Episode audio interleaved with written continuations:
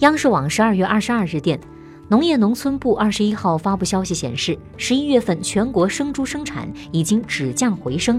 为确保明年元旦春节期间猪肉市场供应基本稳定，各级农业农村部门要做好六项措施的落地工作，分别是推动生猪生产加快恢复，力促各项扶持政策落实落地，强化技术指导与服务，坚决清理不合理禁养限养，坚持不懈抓好非洲猪瘟疫情防控，加强屠宰企业监管。